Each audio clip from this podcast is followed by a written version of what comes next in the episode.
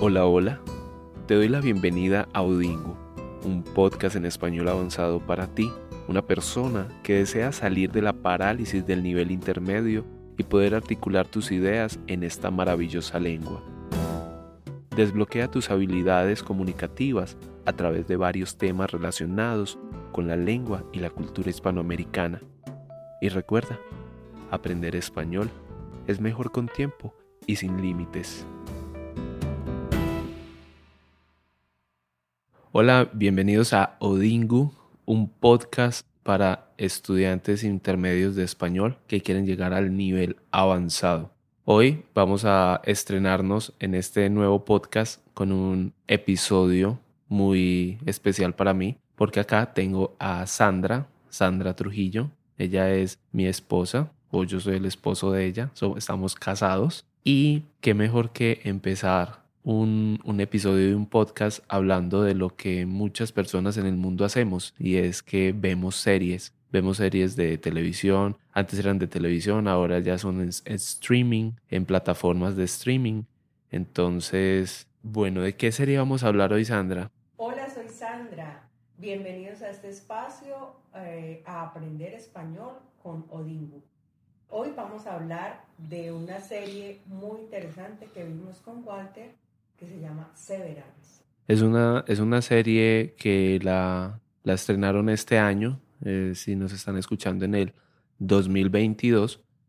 Es una serie que se eh, estrenó en Apple, Apple TV. Y en Apple TV, como la vimos cuando la estrenaron, la tuvimos que ver cada semana, un capítulo cada semana. Y fue muy, muy interesante verlo así, porque normalmente estamos acostumbrados ahora a ver las series de manera mm, seguida, ¿cierto?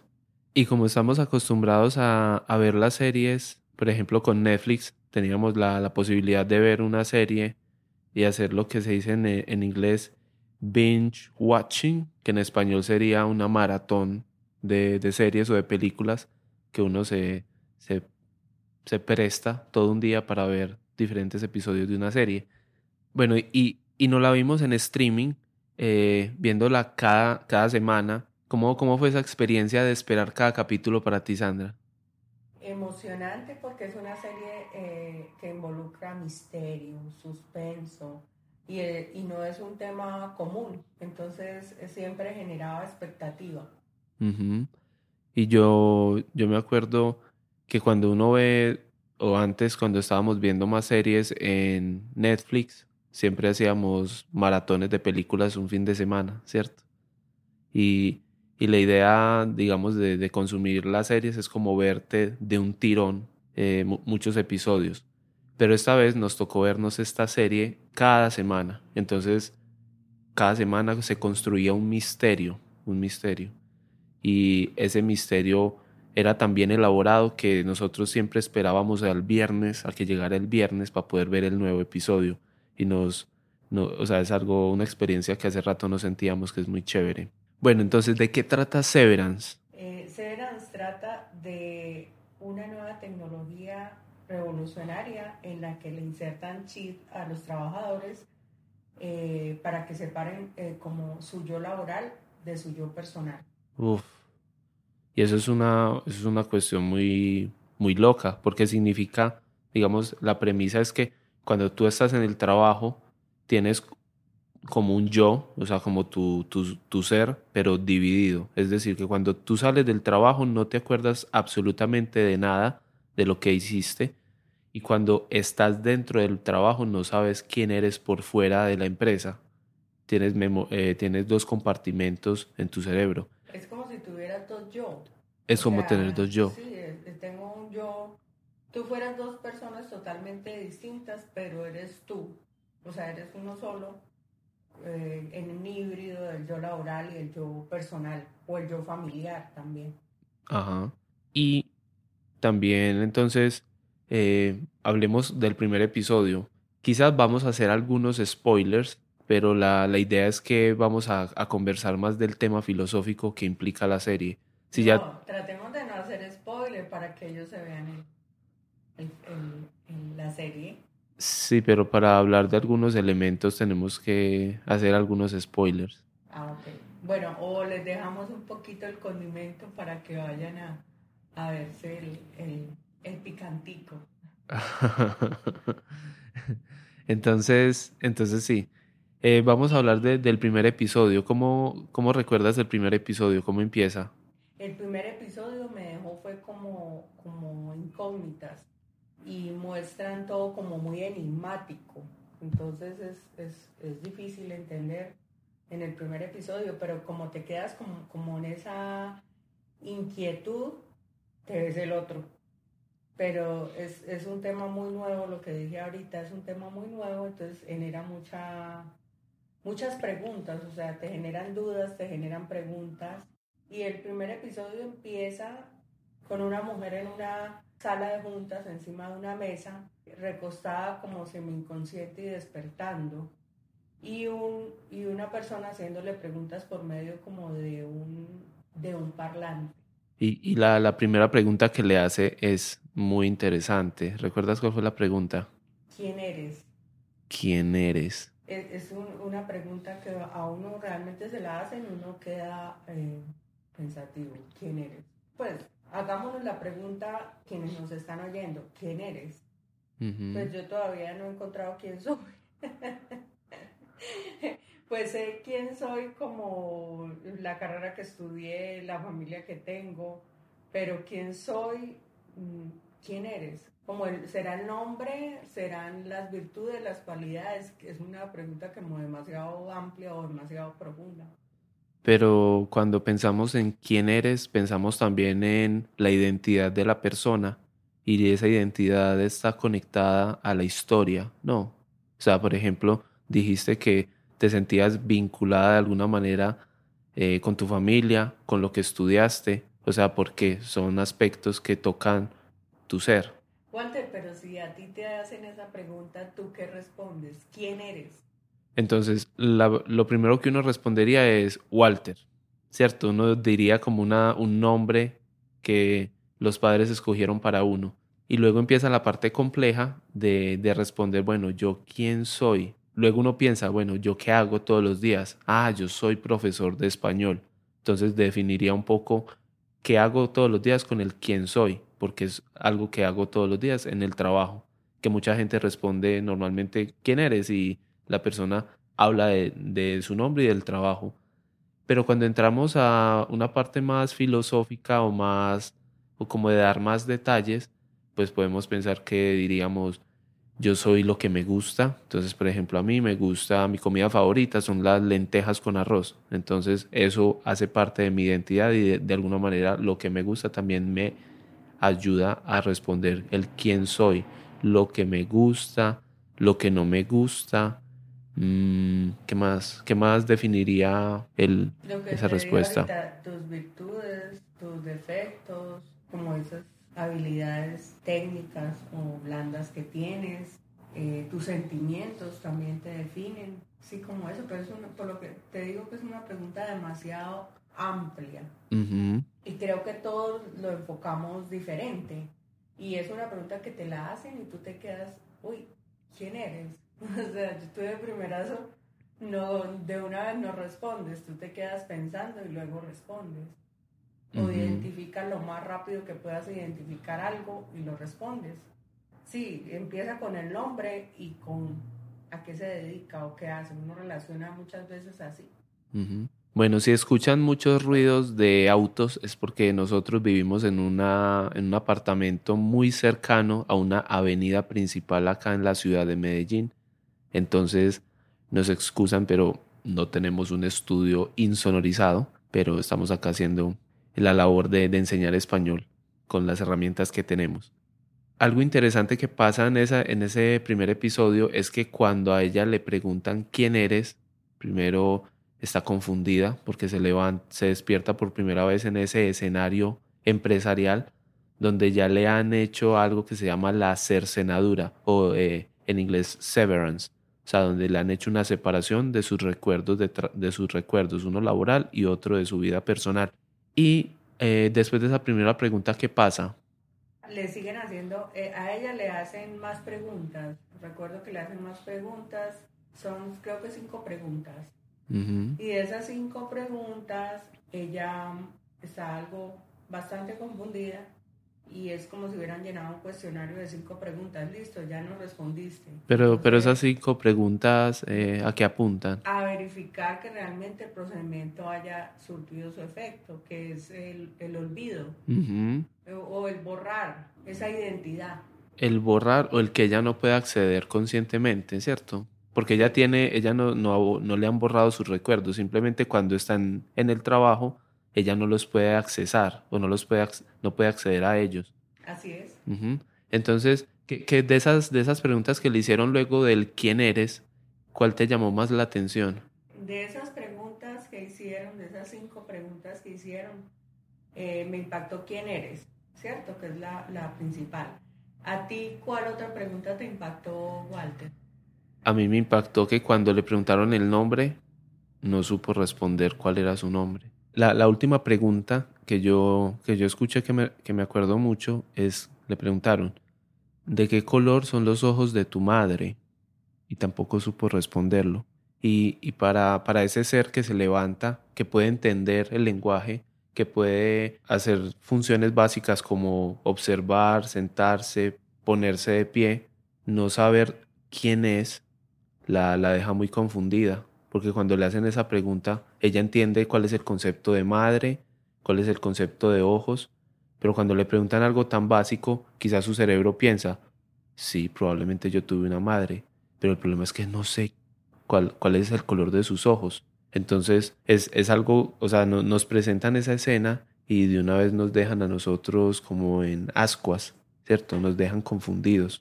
Bueno, ¿y qué, qué significa severance? Entonces tenemos el, tema de que significa ruptura, o sea, en español se traduciría como ruptura, separación, división o eh, cercenadura. En este caso estamos hablando de que sí, de, que hay una separación de dos, de, de, dos tipos de memoria de un mismo sujeto, pero que a la vez eso genera dos identidades, porque ninguno de las, el sujeto mismo cuando está en dos contextos no va a recordar cada uno de los contextos, por fuera y por dentro del trabajo. Entonces está cercenado de alguna manera de esa otra identidad. ¿Por qué, Sandra, crees que, que una empresa, la empresa se llama Lumon, Lumon Industries, porque esa empresa se atrevió a hacer un proceso de ese tipo con los trabajadores? Pues yo pienso que también hay una manipulación de fondo, eh, de pronto por querer que los trabajadores tengan más producción, rentabilidad o, o también porque debieron haber hecho un estudio o una estrategia en algún momento en que se dieron cuenta que la parte personal, anímica de las personas o los estados emocionales involucraban mucho el trabajo y el rendimiento en el trabajo. Entonces, seguramente fue un experimento de alguien, una idea, una estrategia de alguien con mucho dinero para hacer que sus trabajadores fueran más eficientes. y, eso, y eso es un poco como espeluznante. Sí, ¿tú qué opinas de eso, Walter? Que me, me parece una, una, ¿cómo es? una medida muy drástica para buscar que una persona sea mm, muy productiva en, en el campo laboral. Porque como somos seres humanos, somos sintientes, o sea, sentimos, tenemos sentimientos. Al salir al, al, al, trabajo, si tenemos un problema en la casa, muy probablemente en el trabajo no nos olvidamos de ese problema que tenemos en la casa, ya sea con nuestra pareja, con nuestra familia. Entonces, cuando nos metemos eh, a pensar, bueno, una empresa le quiere, le quiere cercenar la identidad personal a una persona para que eso no influya en su manera de trabajar, eso me parece muy loco, porque entonces esa persona al, estar ahí es como estar en, una prisión, ¿no? O sea... Sí, o, o, tiene dos prisiones, una la de el yo de afuera y otra la del yo del trabajo puede tener dos prisiones. ¿O será que esas emociones las deja afuera y adentro en el trabajo? Pero uno siempre está generando emociones, así sea en el ambiente laboral o en el ambiente familiar o en el ambiente personal. Entonces pienso que desligarlo es, es una cosa loca. Pues es una cosa... Pero, pero eso que dices es muy buen, muy buen punto, porque ¿cuál es la peor prisión? La del ser humano que tiene su identidad personal, que cuando sale del trabajo vuelve a su vida normal, o la de ese ser que está allá adentro, o sea, esa otra identidad que está trabajando ocho horas al día, que simplemente aparece allá como por arte de magia, no se acuerda ni cómo llegó, simplemente sabe que se abre una puerta de un ascensor y empieza a trabajar. O sea, eh, ¿cuál es, la, cuál es la, la peor prisión en ese caso? Yo diría que ambas son prisiones porque cuando estás afuera piensas quién eres, quién seré yo cuando esté adentro de mi trabajo, quiénes serán mis compañeros. Mm, no recuerdo nada. Y cuando estás en el trabajo te preguntas quién seré yo afuera, quiénes serán mis familiares, yo qué haré después del trabajo, seré la misma persona, reaccionaré igual. Walter, ¿tú crees eh, que tú te harías esas preguntas, lo que yo acabo de decir ahorita? Depende, depende de cómo yo esté en mi, en mi campo emocional. Por ejemplo, eso, eso que me preguntas me hizo pensar en por qué Mark, el personaje principal, accede a que le hagan la cercenadura, accede a que le hagan esa separación. Y nos damos cuenta en ese primer episodio de que este hombre perdió a su esposa, no sabemos cómo, cómo la perdió en estos momentos, y está deprimido. Vemos una escena muy conmovedora donde él está sentado en su auto y de un momento a otro se pone a llorar por la tristeza que, que siente. Y, de alguna manera esa tristeza, él, él, él al trabajar y, y, no recordar su vida personal, de alguna manera se olvida un poco, ocho horas al día, de que tuvo una esposa y de que esa esposa se murió. Pero a medida que va ¿qué notas, Walter? Que hay diferencia entre ese, entre ese yo personal y ese yo laboral. Sí, sí, hay una diferencia muy grande. Porque mira que eh, en este, justamente en este primer episodio, hay una revelación. Y es que eh, Mark tenía un compañero de trabajo. Y ese compañero de trabajo lo aborda por fuera y le dice, tú hablas diferente acá de cómo hablas en el trabajo. O sea que si de alguna manera hay dos identidades un poco diferenciadas que tienen el mismo cuerpo, pero son muy diferentes. Pero yo creo que sería interesante observar a través de cada capítulo cómo avanza esas, esas dos personas supuestamente en una sola. Porque yo sí veo como unos avances, unas diferencias, y yo sí siento que en el fondo no dejamos de ser uno solo, o sea, somos uno solo. Pero ¿qué pasa? ¿Qué pasa cuando esas dos identidades están separadas? Porque, eh, o sea, cuando nosotros decimos, eh, sí, somos una sola identidad, ¿qué pasa cuando una identidad no sabe de la otra? Entonces tú en, en el trabajo que no sabes nada de tu vida personal, funcionas de una manera y empiezas a construir una identidad.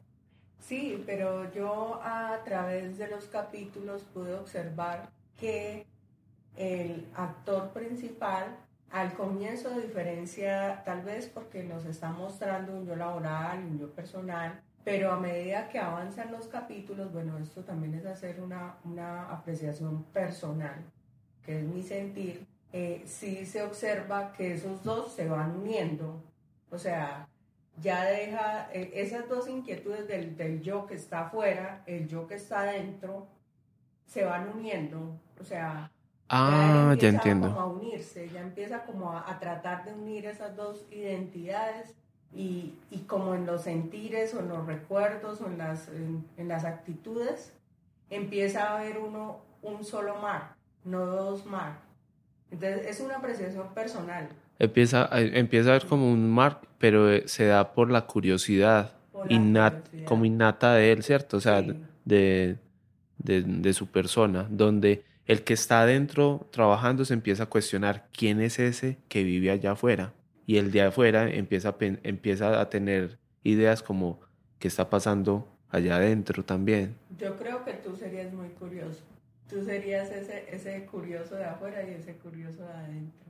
Sí, pero, pero, pero entonces eso, nos, nos, nos trae otra pregunta. Si a ti te dieran la posibilidad de separar esas memorias, la memoria de trabajo y la memoria personal, eh, para que tuvieras esas dos identidades, ¿aceptarías sí, no y por qué?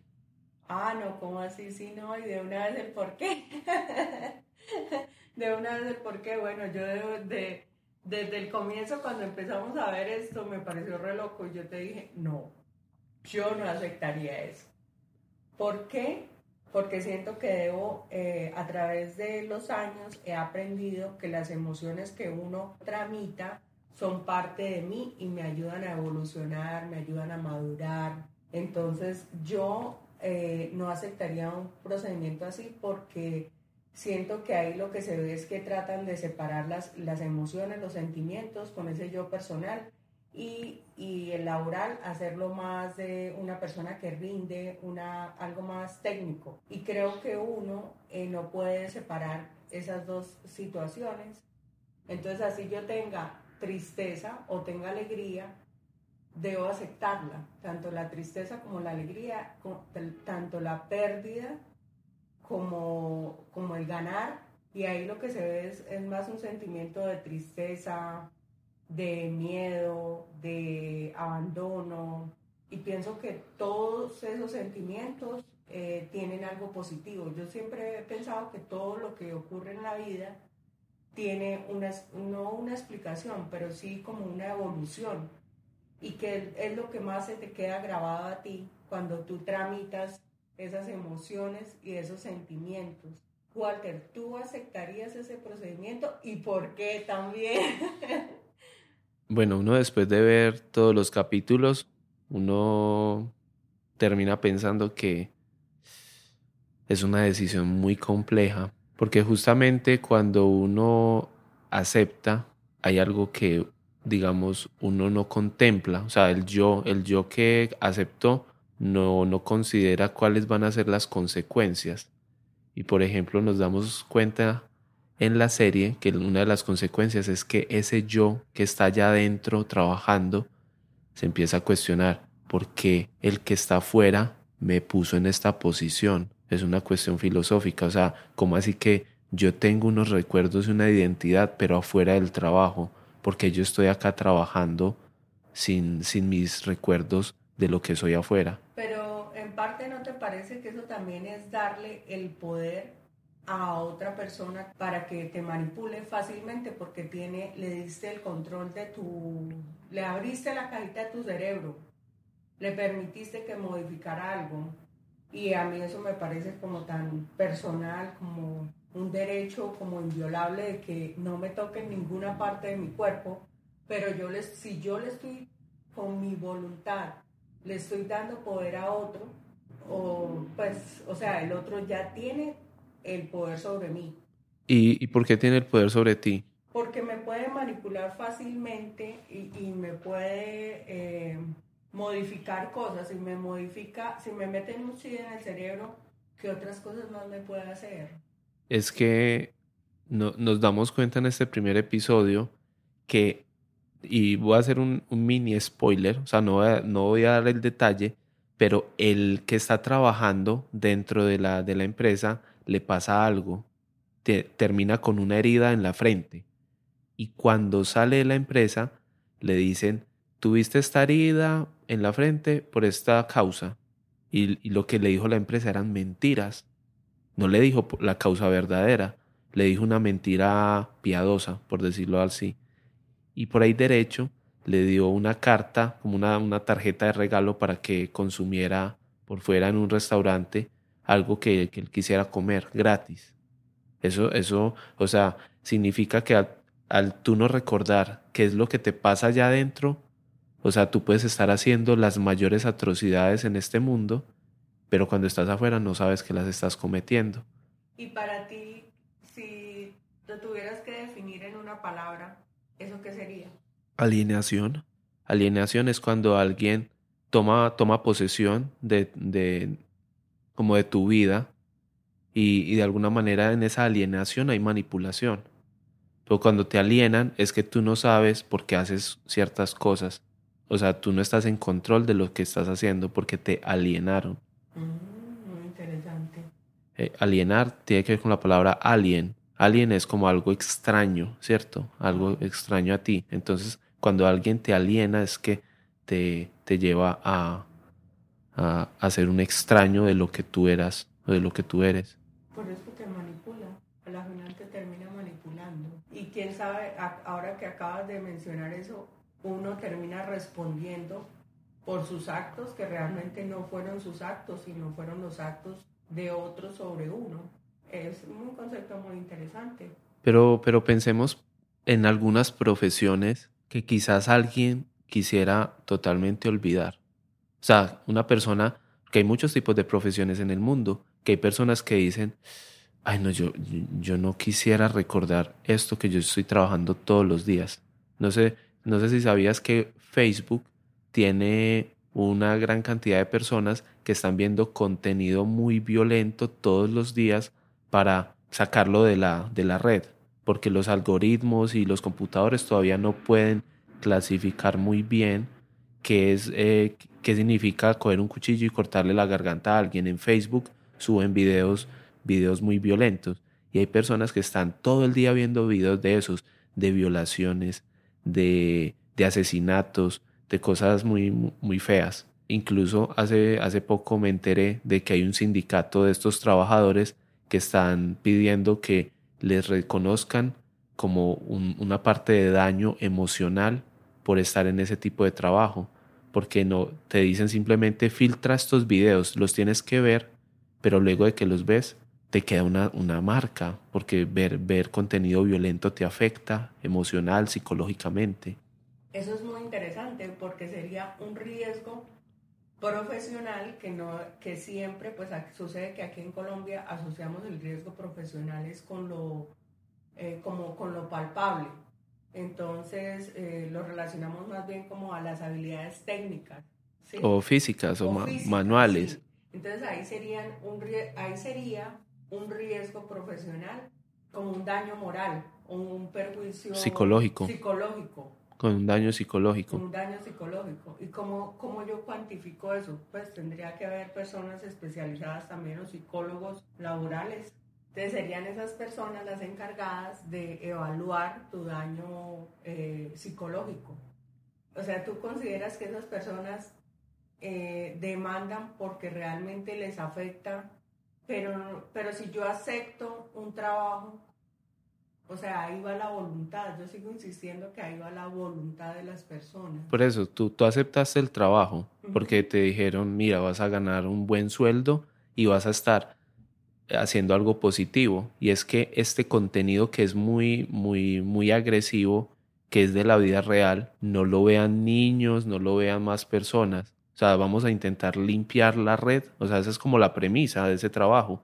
Limpiar la red social de ese contenido real, pero que es un contenido muy violento. Cuando ves ese tipo de videos cada día, pero luego con el pasar del tiempo empiezas a ver que te está afectando psicológicamente y no, y no sabías por qué. Walter, pero yo veo ahí en lo que me estás diciendo, a, eh, a medida que estabas contestando, estaba rápidamente haciendo dos reflexiones. Primero, que entonces muchas veces cuando una persona acepta un trabajo, y lo digo también por experiencia propia, que mira es el factor económico, sin importar el factor psicológico o emocional que haya detrás. Entonces, te voy a pagar bien por ver estos videos. Y también la segunda reflexión que hice es que el ser humano es vulnerable, porque como que una máquina no ve, un algoritmo no alcanza, si yo le escribo la palabra violencia, él no alcanza a agarrar eso, en cambio nosotros los seres humanos sí. Entonces a, mí me, me, da impresión eso porque somos totalmente vulnerables, o sea, la tecnología eh, es una fuente pues como muy buena para clasificar información, datos, estadística, pero a la final todo lo recibimos somos los seres humanos. Entonces, ¿tú qué piensas frente a, a esa vulnerabilidad que me estás explicando, que me estás diciendo, esas personas que por dinero lo hacen y resultan psicológicamente afectadas. Y eso, o sea, eso viene también de un trabajo que eso no existía antes, o sea, es un trabajo moderno. Antes no existían las redes sociales, antes no le decían a una persona, siéntese al frente de esta pantalla y filtre el contenido violento que usted encuentre. Eso no existía, es un trabajo nuevo. Entonces estamos viendo consecuencias nuevas de un trabajo que no existía. Entonces ese, ese, ese tema nos hace cuestionarnos como estos trabajos que implican de alguna manera filtrar, sacar cosas que no queremos de nuestros sistemas informáticos empieza a tener consecuencias. Entonces yo, yo, yo te decía algo, una persona que tenga este tipo de trabajo quizá escogería tener la cercenadura, quizá escogería la, la, separación, al saber que va a tener consecuencias psicológicas estar viendo esos videos. Entonces esas consecuencias psicológicas se las dejaría a su yo de trabajo, no a su yo personal. O una persona que trabaja en un matadero de animales también podría considerar hacerse la cercenadura, que cuando salga de allá no se acuerde qué hizo, cómo mató a la vaca, cómo mató al cerdo. No, yo difiero de ti, yo difiero de ti, yo siento que los seres humanos somos uno e infinito. Y pienso que en el fondo las emociones o las vivencias que tengamos en uno u otro lado, puede que yo no las recuerde, pero hay, debe haber un clic por dentro que en algún momento eh, me active, me active eso que yo viví en el trabajo, así no lo recuerde. O sea, yo en eso sí difiero de ti. Yo pienso que hay algo, pero, pero, para mí hay algo más allá porque el, cerebro o nuestra cabeza es una caja negra y es una caja mágica. Entonces yo pienso que hay más allá algo espiritual, algo emocional, algo, no sé, no sé la palabra para explicarlo. Bueno, ¿y, ¿y cuál es el marco legal? O sea, por ejemplo, como tú que eres abogada, ¿cómo plantearías hacer una auditoría de, por ejemplo, que cuál es el trato que se le está dando al trabajador dentro de la empresa? ¿Cómo funcionaría algo así? Yo pienso que es más, lo que te dije ahorita es más de la voluntad a nosotros siempre nos, nos resalta mucho que cuando tú haces un contrato con una persona, hay un acuerdo de voluntades, ¿sí? Y el hecho de que yo acepte algo, estoy dando autorización o estoy dando permiso. El trato, empezando, sería permitido, o sea, sería algo que tu voluntad lo aceptó, lo firmó seguramente, eh, tuvo consentimiento, en el derecho hablamos mucho del consentimiento. Eh, tú ves que ahorita todas las redes sociales tienen una política de, de, privacidad o política de datos y siempre te colocan si aceptas o no aceptas. En este caso también, como hubo consentimiento, como yo consiento que hagan un procedimiento en mi cuerpo, de hecho, en, también el derecho médico hay una parte que se llama el consentimiento informado, que es cuando te van a hacer eh, alguna intervención quirúrgica, te hacen firmar y te explican las consecuencias que puedes tener por ese procedimiento. Entonces, al explicarte esas consecuencias, te están advirtiendo, porque pues todos los organismos somos diferentes. Entonces, ahí sería primero que hay una voluntad hay un consentimiento informado sobre las consecuencias de lo que eh, surgen de un procedimiento de mm, cercenadura y laboralmente yo creo que se haría lo normal de, un trato laboral cuando una persona incumple un reglamento interno de trabajo, cuando pero, sus deberes como trabajador. Pero ¿a quién culpan? Al a la persona que está adentro, o sea, al yo laboral. Porque si te das cuenta en la serie, a ellos los castigan allá adentro. O sea, les hacen eh, llamados de atención directamente la jefe y también tienen una sala supuestamente de bienestar. Entonces el procedimiento sería adentro y sería legal y sería consentido. Pero entonces, pensémoslo así, mi yo interno, mi yo laboral, está ya trabajando. Y si él hace cosas malas, me implica a mí, mi yo personal, me, me afecta directamente, porque somos dos identidades dentro de un mismo cuerpo. Lo que yo te decía al comienzo, que yo soy uno solo, eh, dependiendo de cualquier consecuencia, soy uno solo y yo respondo por todo, ¿sí?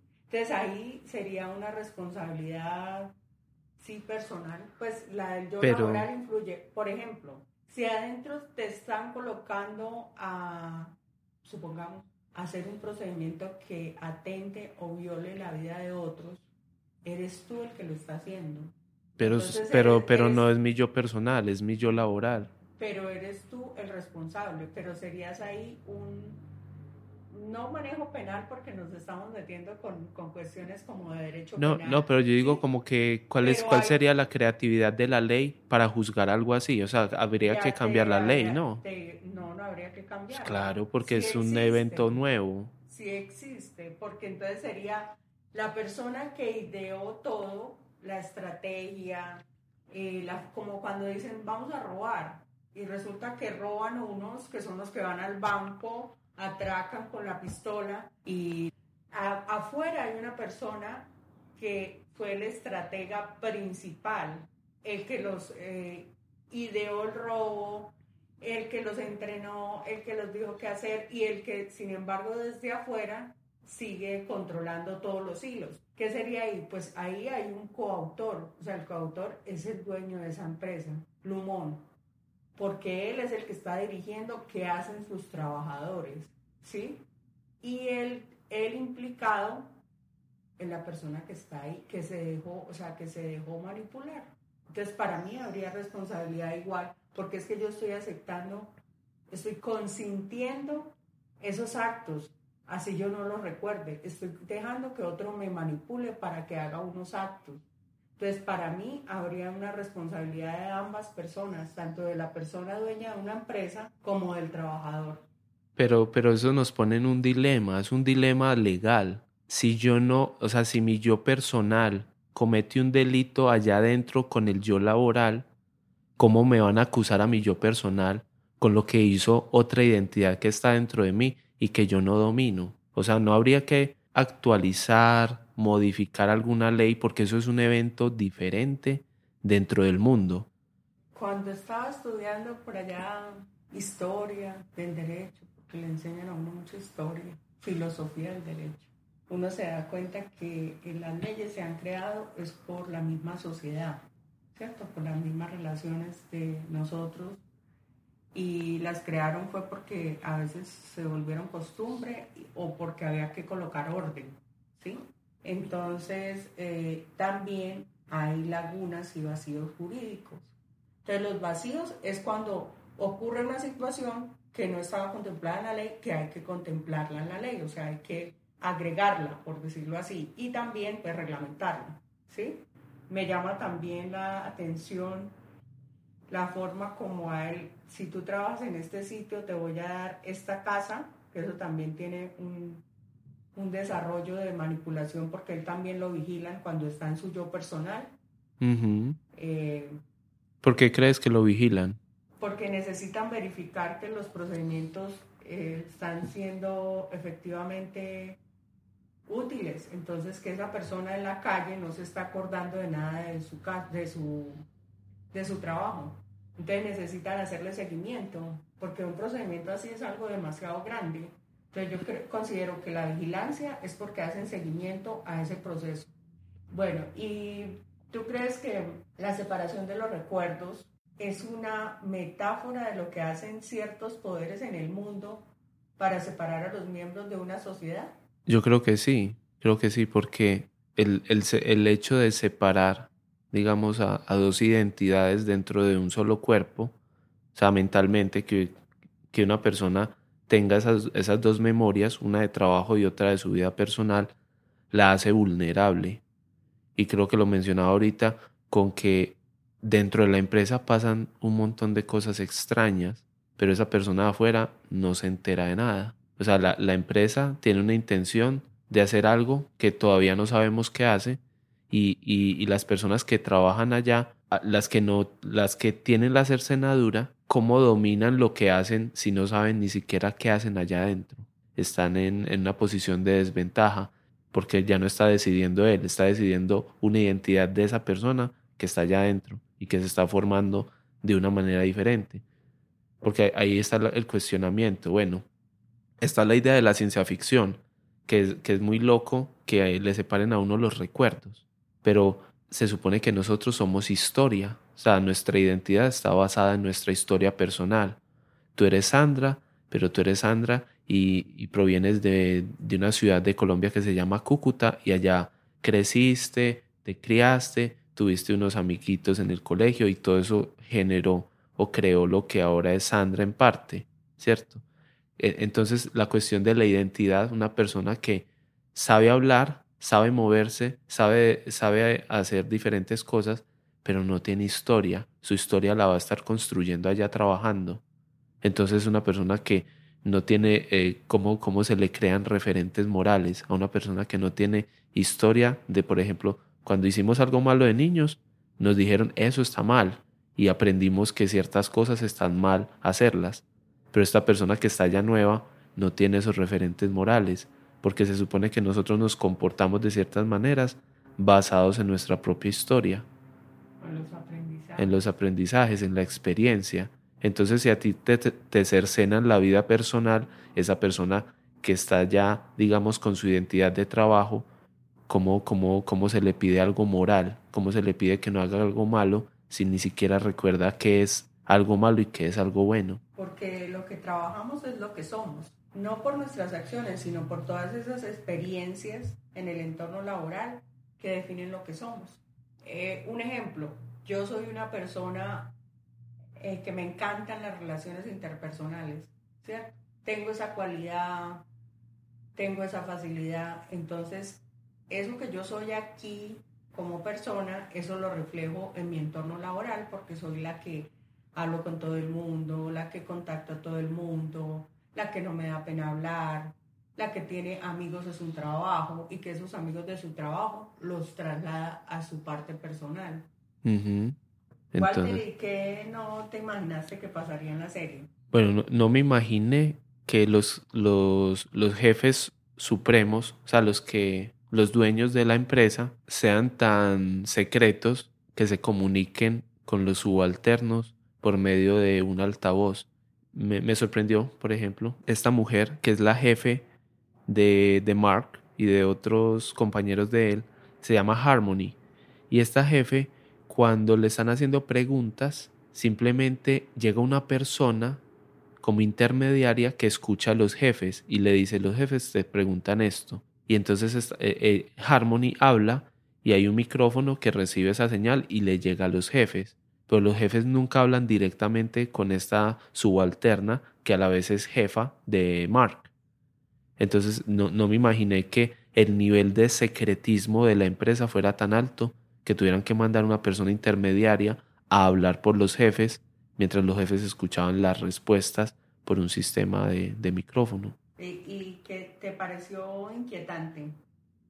Sí, me, me- me- o sea, por un lado le, le añade más misterio y más suspenso a la serie. ¿Y tú? ¿Tú qué, qué, qué te pareció, por ejemplo, inquietante? ¿Qué Eh, cosas te parecieron Me inquietantes? inquietante el, la manipulación psicológica. Cuando ellos los llevan a una sala, ese otro jefe que ellos tienen, que no es el jefe, sino es como el, el segundo al mando, que se llama Seth. Entonces Seth los lleva a una sala, le colocó las manos encima de la mesa y la hizo repetir un documento que la misma empresa había redactado como diciendo, yo tuve la culpa, no lo volveré a hacer. ¿Sí? Para mí es muy importante el debido proceso en lo laboral. ¿Qué quiere decir eso? Que yo como empleador escuche a mi trabajador el por qué hace las cosas. Ahí simplemente hay imposición y en ningún momento se le escucha. Pero también no se le escucha porque ella tiene un procedimiento de cercenadura. Entonces eso me, me pareció inquietante porque yo dije, uy, ¿qué es esto? Esa, esa escena me hace recordar un poco que es como una, como una actualización de un castigo que se hacía antes, que si un niño hacía algo malo en la escuela, lo ponían a escribir en el tablero planas de frases. A mí me tocó, ¿A ti te tocó? claro, yo estuve en un colegio de monjas y esa, hasta ahora estoy descubriendo que tenían muchas cuestiones eh, militares impositivas. Entonces cuando uno se portaba mal o cuando uno pe- hacía pequeñas diabluras, como a veces, pues eso es de niños, que, que el pupitre lo rayaba o le colocaba un corazón, entonces la monja se daba cuenta y entonces le colocaba uno, va a ser 100 planas, no debo rayar el pupitre. Entonces es algo parecido a eso, no debo rayar el pupitre, no debo rayar el pupitre, supuestamente porque así usted aprendía que no debía rayar el pupitre. y, entonces yo digo que es como una actualización porque en vez de escribirlo, simplemente te sientan en una mesa y pones las manos como quietas y te, y te obligan a decir una frase constantemente, la misma frase, ¿cierto? Lo hice mal, soy culpable, no lo, no lo tengo por qué volver a hacer. Es, es, es como un castigo, es como el mismo castigo, pero de otra manera, hablado. Ah, sí, es el mismo castigo, pero hablado. O sea, no escribiendo, sino que lo hablas y mirando a esa persona como a los ojos. Y ambos son castigos psicológicos, pues, te están diciendo, no hagas eso. Eh, ¿qué, ¿Qué te cautivó para ver cada episodio, uno detrás de otro? O sea, ¿por qué tenías tantas ganas de ver el siguiente a la semana que ve? Porque es como, como un acordeón entonces se va abriendo y va, va, soltando música, va soltando un sonido diferente y va soltando los elementos diferentes. Entonces cada episodio eh, nos mostraba un elemento nuevo en el cual yo podía, y aún faltan muchos elementos sueltos, como cuando tú armas un rompecabezas, entonces tú empiezas por las puntas y vas hacia, hacia lo que te pueda llevar a una imagen. Si hay un árbol, entonces tú empiezas por, por el tallo, la raíz, y vas subiendo, vas subiendo. Entonces cada elemento nuevo se veía en cada episodio. Y era muy interesante porque cada episodio mostraba cosas diferentes.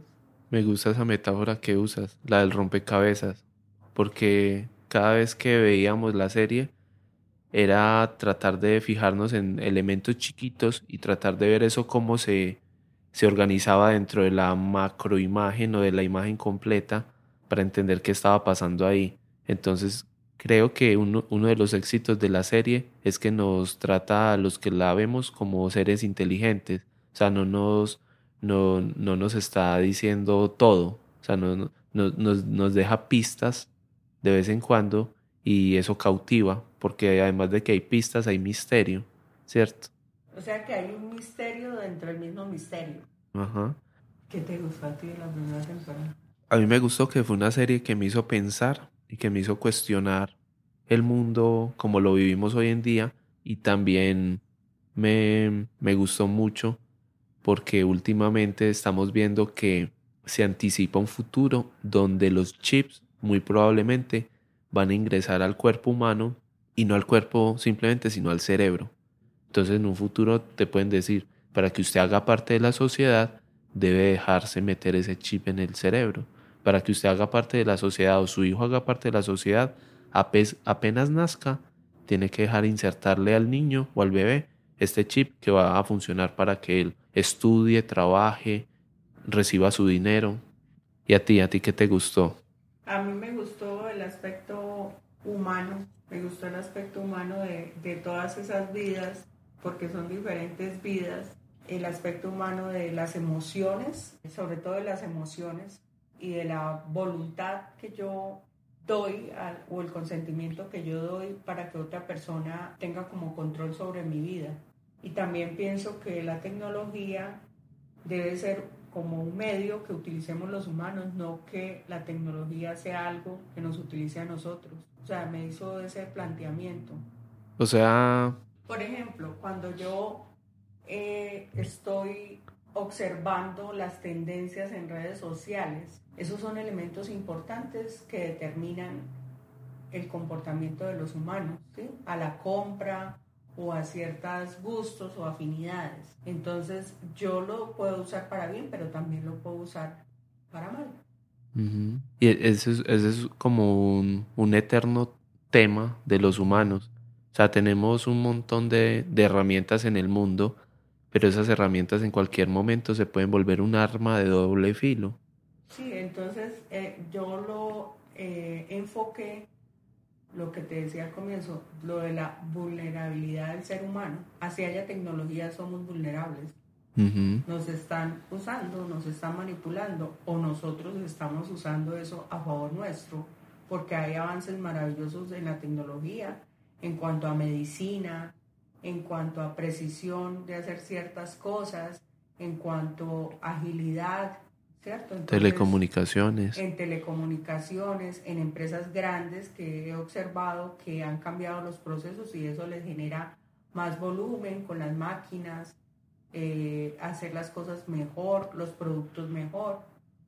Entonces pienso como en esos dos lados, en el lado de si, las usamos, si usamos las tecnologías a favor nuestro o si son ellas las que nos utilizan a nosotros y nos hacen mostrar ese lado vulnerable. Y ya para terminar con el, con el tema, como ¿a qué tipo de persona crees que le gustaría ver esta serie? A las personas que les gusta la tecnología, obviamente, y a las personas que sienten curiosidad. En parte, a mí no me gustaba la ciencia ficción, pero ahora veo en la ciencia ficción cierto toque de evolución o, de, o del futuro.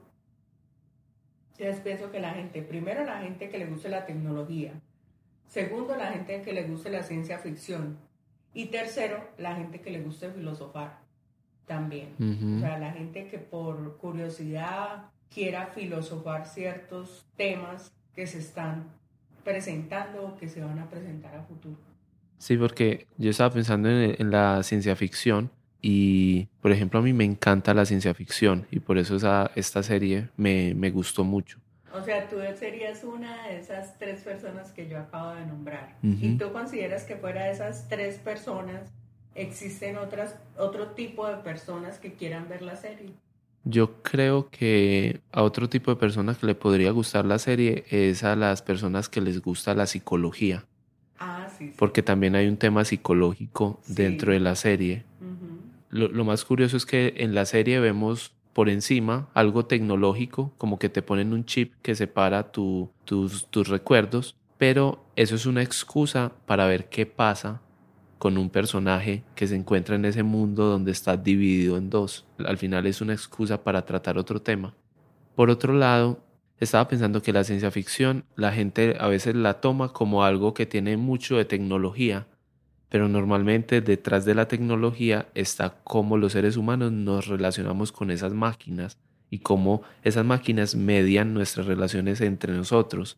Entonces, creo que un atractivo de la ciencia ficción es que el mundo tal como está ahora o como estaba hace 500 años era una cosa, pero cuando lo imaginamos con máquinas, con carros andando por la calle, eh, con intercomunicación por medio de celulares y todo eso, cambia totalmente las dinámicas. Y esos cambios en las dinámicas hacen que los temas sean más interesantes.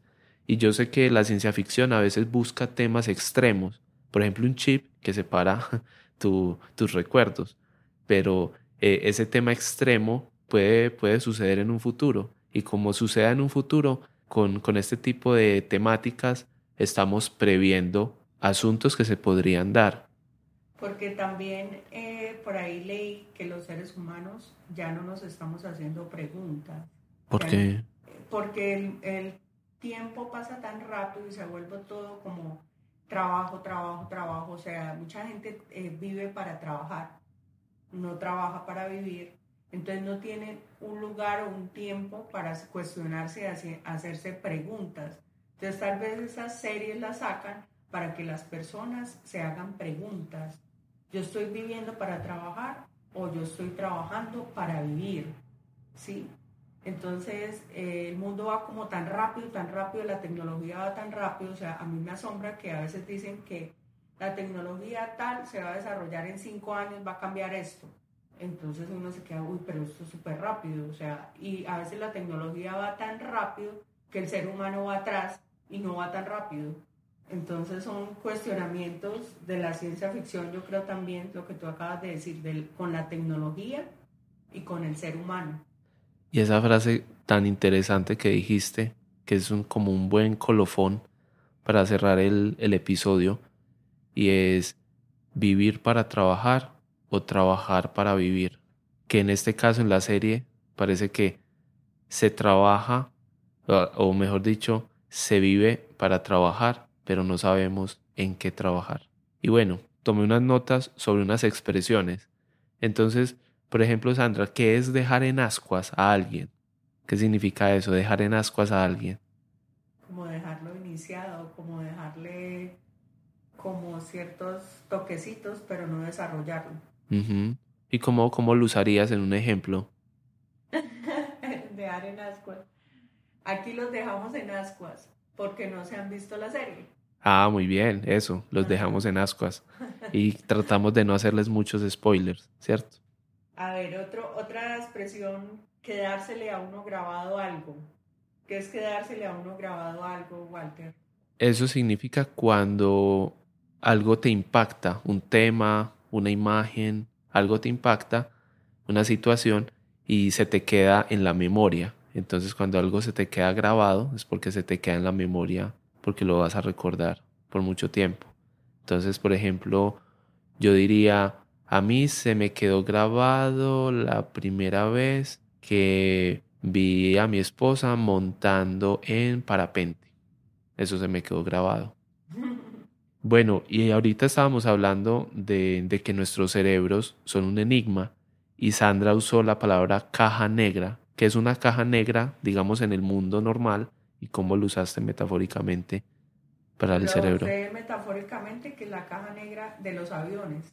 Entonces la caja negra de los aviones cuando pasa un accidente van y buscan la caja negra que supuestamente tiene como los indicios de por qué ocurrió ese, ese accidente.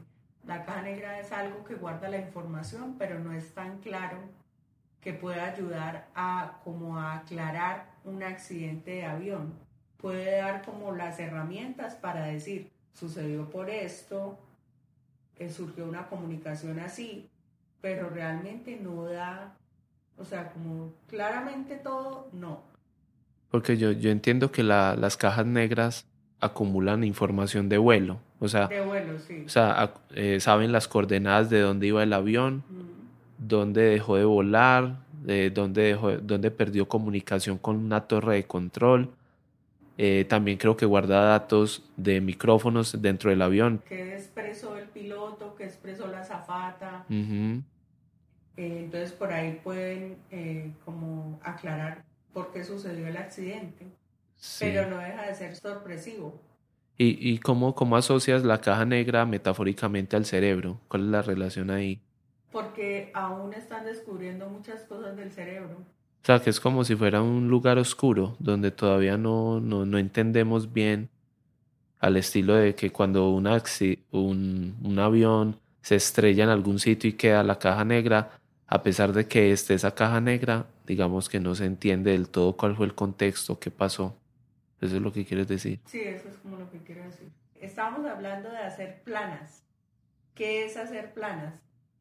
Hacer planas eh, lo, relacionamos ahorita con un castigo, pero también era una forma de educar a los niños con eh, la caligrafía. Entonces eh, te daban libros donde tenías que escribir frases como yo amo a mi mamá o mi mamá me mima y había que repetirlo en diferentes renglones para adquirir esa memoria muscular y esa expresión escrita manualmente. Entonces a eso se relacionaba, a hacer planas, o sea, hacer diferentes líneas de, texto repitiendo una misma frase, una misma idea. Bueno, espero que este podcast les, les ayude a entender como una dimensión de, de la serie, que de, entre muchas otras. Acá nos, nos hicimos varias preguntas y tratamos de, de discutir un tema un tanto confuso, absurdo, pero interesante. Bueno, esto ha sido todo por hoy. Espero que hayan disfrutado de este podcast. Nos escuchamos en un próximo episodio. Chao, chao, chao, chao.